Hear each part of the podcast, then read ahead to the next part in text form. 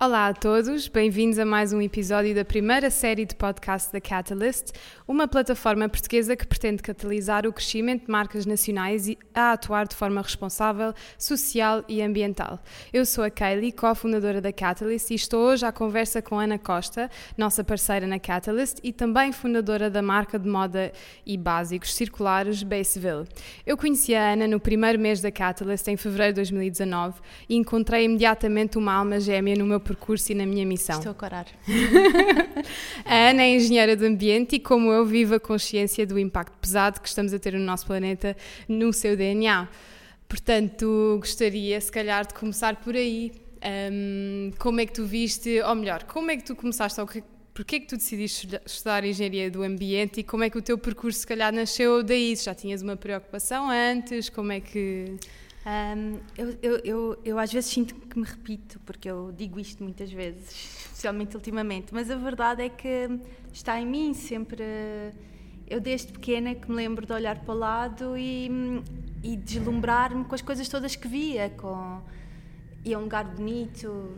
Eu, eu, eu, sou de Sintra, portanto, também se calhar estar rodeada de ver também sempre ajudou, mas eu, eu olhava para lado e via, achava tudo deslumbrante e uma das coisas sempre que me preocupou foi nós nunca darmos nada de volta. Ou, ou, ou, eu via os meus amigos e via, via todas as pessoas que estavam ao meu lado a tirar coisas para o chão, ou, na altura havia o buraco da camada de ozono e eu preocupava muito com isso. E quando nós somos miúdos, há, pessoas, há crianças que se fixam muito no tema. Eu era completamente fixada no tema do ambiente e da proteção ambiental e isso cresceu comigo e hum, é uma coisa natural para mim, sempre, sempre teve. Portanto, na altura de decidir qual o caminho, uh, qual o percurso um, curricular, para mim fez todo o sentido avançar para a engenharia do ambiente, mesmo que tivesse outras paixões. Eu, eu tenho uma paixão por moda gigante, desde pequenina também, mas esta, este peso da proteção ambiental e de ajudar a que as gerações que vêm a seguir tenham a mesma casa que nós tivemos, isso sempre teve comigo. E sentiste durante o teu curso que uh, o curso ou o conteúdo que tu aprendeste satisfez esta tua Uh, eu acho que, pelo menos no meu caso, um, eu sempre fui fazendo coisas ao lado, portanto. Uh, e quando eu digo isto, eu tinha, uma, tinha um, um espaço de. Era monitora num espaço de educação ambiental, portanto. Um, tinha, sempre tive um sentido de missão e a faculdade era quase uma, um meio que me dar ferramentas uh, para eu depois as conseguir aplicar de que forma for no futuro. Portanto, nunca senti.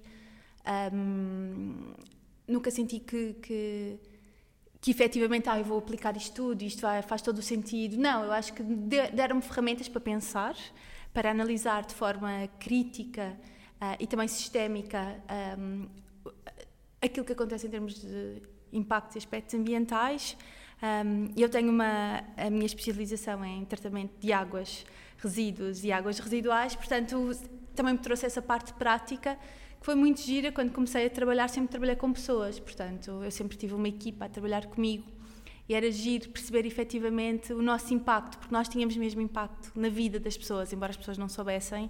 Um, eu era responsável de tratamento de águas residuais, trabalhava em Atares e o nosso trabalho efetivamente tinha um impacto na vida, na, no dia a dia das pessoas com as quais nós trabalhávamos. Mas não só as pessoas que trabalhavam nas etares, mas também as zonas Todas. nos arredores sim, que. Sim, sim porque uh, eu, eu, eu, um dos meus municípios era Torres Vedras, portanto eu tinha toda a linha de costa e todas as praias de Torres Vedras a responsabilidade do saneamento era meu, portanto, o nosso trabalho, o meu e da minha equipa, permitia com que as pessoas fossem à praia, uh, que houvesse bandeiras azuis, uh, portanto, é giro teres este perceberes este impacto, perceberes que aquilo que tu fazes efetivamente dá conforto e dá um, uh, meios para as outras pessoas uh, estarem uh, a usufruir da natureza ou a usufruir dos seus tempos Portanto, livres. não só societal, mas também ambiental, conseguias ver o, a Sim, diferença. Sem dúvida. E viste muita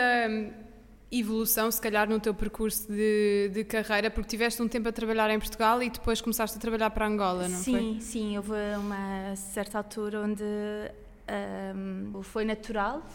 Uh, esta experiência internacional, internacional foi, foi interessante, sempre com um bocadinho de medo, porque na altura era um país desconhecido, era a África, falava-se muito de questões de segurança, falava-se muito de, de do, do, do, pouco bem que se trabalhava lá uh, e do facto de muitas pessoas questionaram a minha decisão porque achavam que eu profissionalmente não ia, não ia estar a evoluir, porque ia estar a trabalhar num país que idade muito é que mais tinhas atrasado. na altura? Uh, 30. Uh, muitas pessoas questionaram isso, porque não ia estar a trabalhar, não ia estar a evoluir em termos de mercado, ia atrasar o mercado. A verdade é que eu fui trabalhar para um mercado muito mais desenvolvido, para trabalhar para o oil gas, onde estas questões um, uh, são todas levadas a sério em Angola, nos Estados Unidos ou no Azerbaijão. Porque, porque o impacto possível, se for negativo, é, é incrível. Porque o, cliente é sempre o mesmo. Uh, o cliente são as grandes petrolíferas inter, internacionais e os critérios não mudam de país para país. Portanto, foi muito interessante trabalhar num país com recursos muito, em termos de, de um, proteção ao ambiente e sensibilização para as questões ambientais e sociais foi muito desafiante uh, fazer o mesmo aos, aos mesmos standards com muito menos recursos. E isso foi uma coisa que, que efetivamente teve muito impacto em mim, que foi perceber a responsabilidade de uma empresa ou de uma marca em, em, em, em, trabalhar no seu melhor, seja qual for o mercado onde está. Porque efetivamente é muito fácil nós às vezes, e agora aplica, trazendo isto para, o, para onde eu, o mercado onde eu estou hoje, na moda, nós efetivamente somos globais e nós vestimos uma t-shirt e, e ela, ela a, a, a, probabilidade dela ter sido um, confeccionada uh, num país como a Índia ou como, ou como, ou como Bangladesh é muito grande.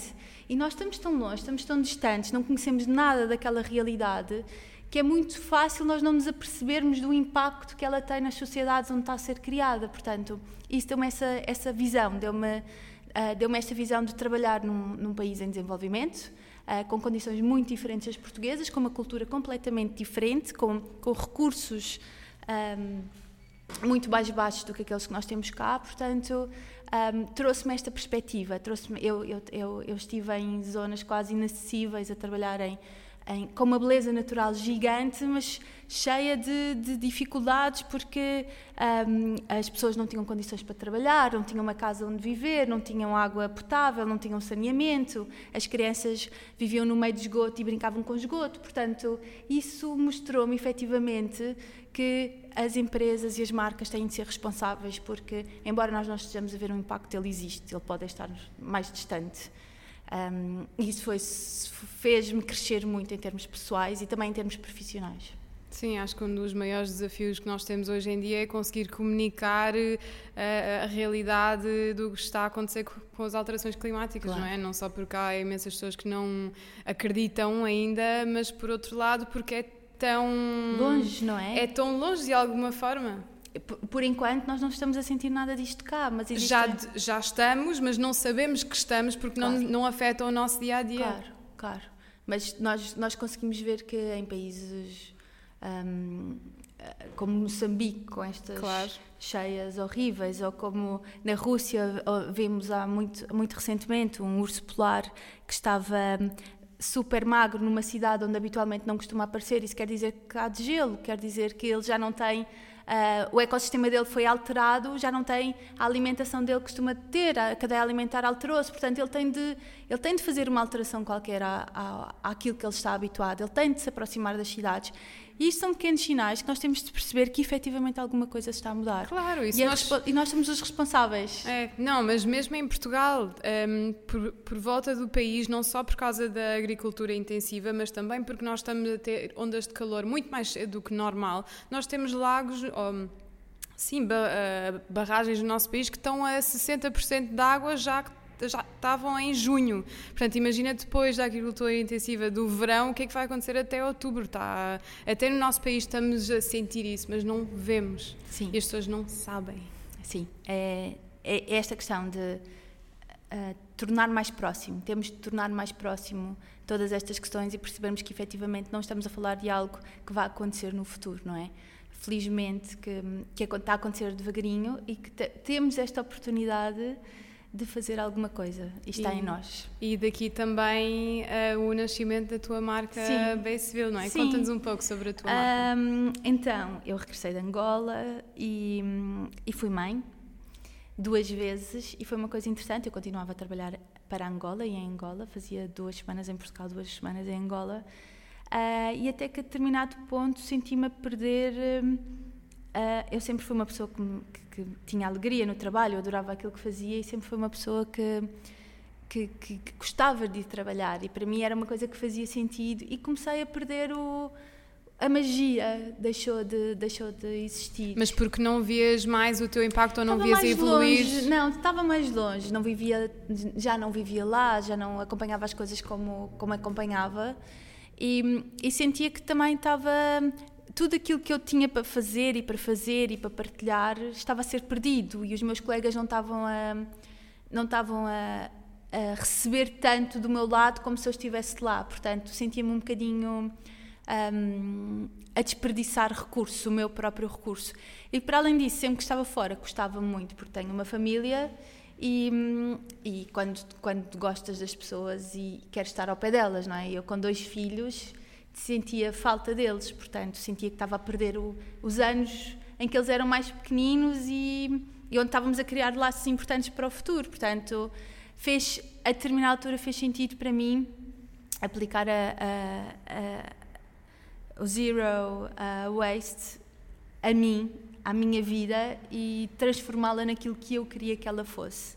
E ter uh, associar moda e ambiente um, às vezes pode ser uh, um bocado um, pode não ser fácil a associação.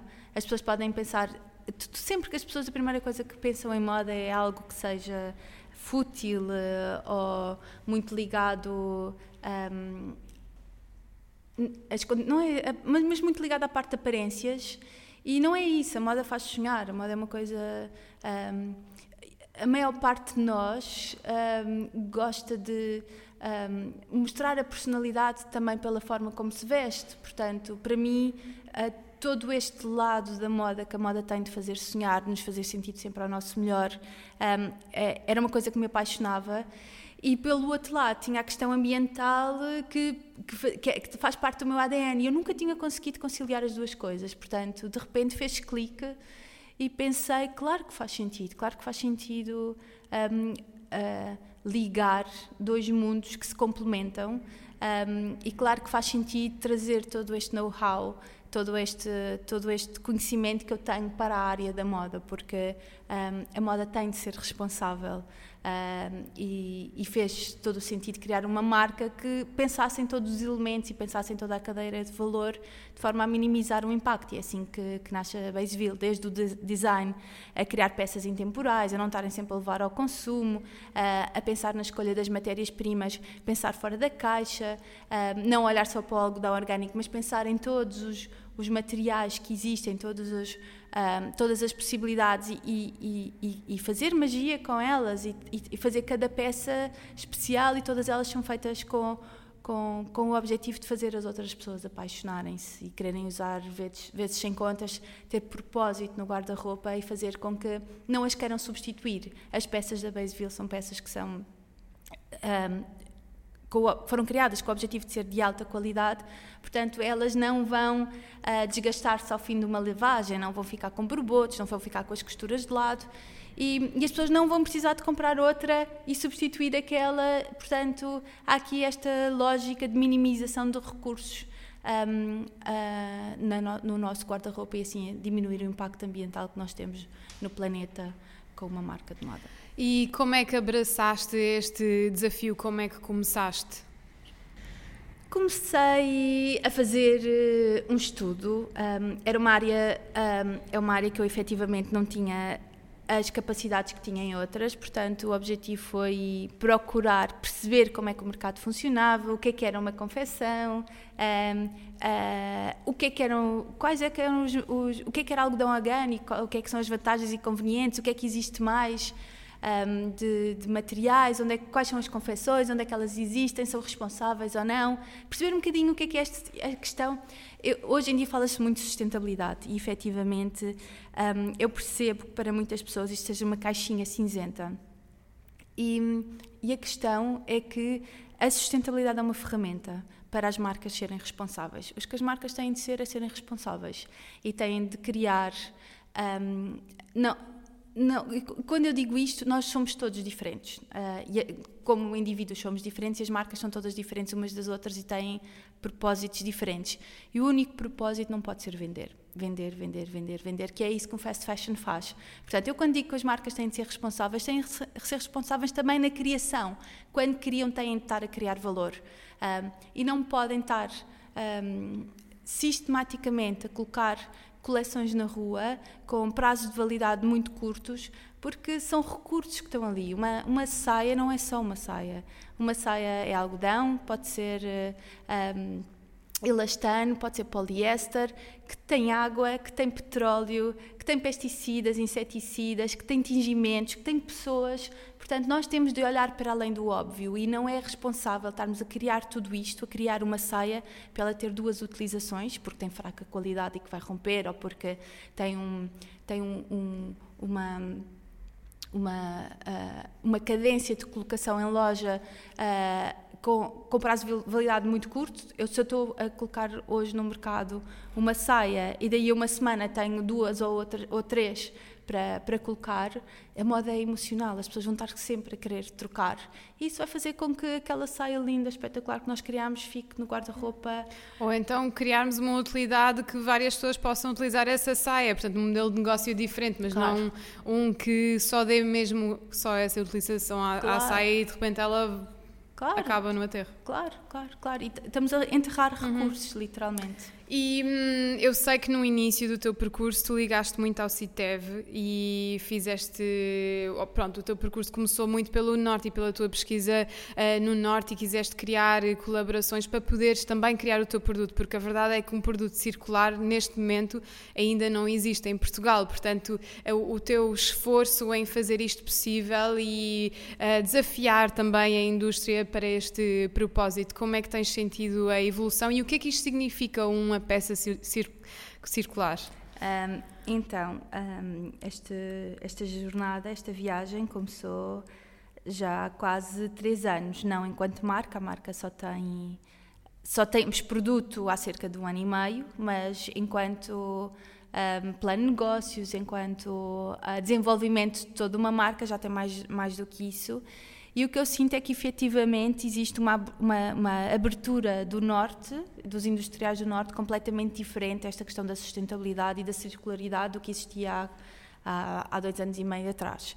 Sinto que é muito mais fácil eh, falar com, com, uma, com uma confecção um, e dizer que pretendemos fazer uh, peças de, de, de, elevada qualidade em algodão orgânico, sem que eles e eles aceitam o desafio muito mais rapidamente do que o fariam há, há dois anos e meio atrás. Um, sinto que estão mais abertas, que, que esta, esta indústria está, está mais aberta aos criadores nacionais. Sinto também que, em termos de preço, um, uh, embora haja sempre variações relativamente ao, ao algodão orgânico, uma das coisas que me diziam sempre era que uh, fazer as peças em algodão orgânico que ia, ia, aumentar muito o custo do produto. E a verdade é que não é assim tanto.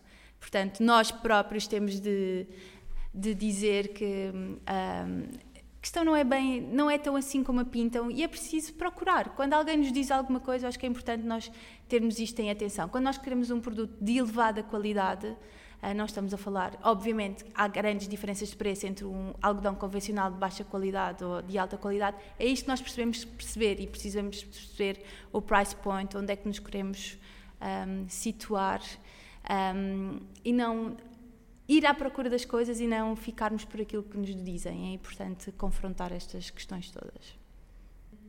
Portanto, criando esta ligação não só com a indústria e saber e conhecer mais, um, daqui também um pouco levou-te a conhecer-nos a nós ou a entrar em contato com a Catalyst. Conta-nos um pouco sobre o que é que é a tua visão da Catalyst, porque é que o projeto te aliciou, como é que vês o Bem, tudo o começou futuro. com a Joana. tudo começou com a Joana Cunha, da Fair Bazar, um, a dizer que estava, que, que estava num projeto novo, que eu achei super interessante e acabei por vos conhecer aos The Fantastic Three, não sei se vocês de dizer assim. Agora somos os Fantastic Four. Agora, agora é Fantastic Four. Uh, mas eu, enquanto marca, enquanto pessoa a criar uma marca nova de raiz, um, percebi todo o objetivo da Catalyst, porque era tudo aquilo que eu tinha sentido, não é? Uh, esta, esta caminhada, e desde que, que és uma. És uma que não és entidade, que és uma pessoa a, a construir uma marca, até, até seres uma marca e até teres um, uma, uma, marca e uma empresa por trás. Foi muito difícil, foi muito difícil encontrar fornecedores, foi muito difícil eles olharem para mim com, com credibilidade, um, foi muito difícil encontrar as soluções adequadas e, e passo por tudo aquilo que, que, todos os outros passam e se queixam: quantidades mínimas, um, flexibilidade na produção. Um, flexibilidade no pagamento, tudo isto um, é, é, difícil porque uh, os industriais portugueses, felizmente Portugal, não sei como é que vai ser daqui para a frente, porque a vizinha saiu uma, uma tempos difíceis uh, para a indústria do norte.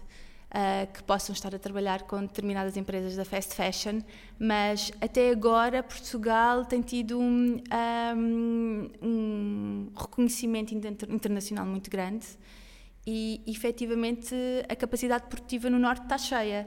Uh, e eles uh, conseguirem colocar uma marca pequena como a minha uh, no planeamento deles para produzir, eu compreendo que não seja que não seja fácil, ou seja, eu vejo os dois lados, mas efetivamente eu acho que cada vez mais as empresas têm de ter, têm de ter considerar, considerar várias várias vertentes, não só a vertente económica, mas têm também, uh, para serem bem-sucedidas, têm de um, a, ter esta responsabilidade também social. Estamos num país, estamos em Portugal, porquê é que não podemos apostar, deixar aqui um espaço da produção de uma semana anual ou duas semanas anuais para apostar em marcas portuguesas? Porquê é que isto não pode acontecer?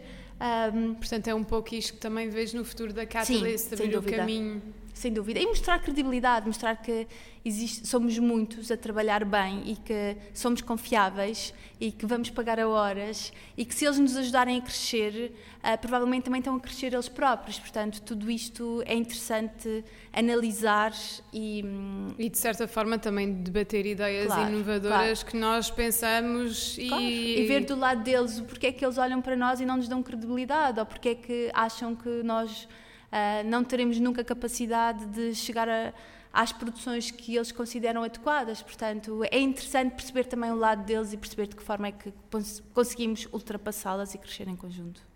Ok. Queres deixar um, três conselhos, se calhar, para alguém que queira um, começar uma marca ou que um, tenha uh, ideias de entrar no percurso? Claro, claro que sim. Eu acho que é importante isto pode ser um bocadinho, pode ser uh, difícil conjugar, mas um, nós só temos uma vida. Portanto, lutem por aquilo que acreditem, eu acho que isso é, é uma coisa importante, mas por outro lado, não façam de forma irresponsável. Ou seja, nós vemos hoje em dia marcas a crescer como cogumelos, toda a gente tem o direito de lutar por aquilo que acredita, seguir os seus sonhos, criar marcas, só que pensem bem no propósito, porque é que estão a criar, trazer valor ao mercado e não façam uh, sem pensar efetivamente que consequências é que isso pode, pode ter a seguir. Há, há, há, há espaço para, para ser muito criativo um, uh, ah, e, e, para entregar coisas com muito valor. Portanto, eu acho que isso, que isso é interessante. Um, não esquecemos o nosso propósito enquanto pessoas uh, e os nossos sonhos, mas também fazê-lo de uma forma responsável. Eu acho que isso é interessante. Está bem. Obrigada, Ana, Obrigada por estares aqui hoje. e good luck for us. Vamos lá.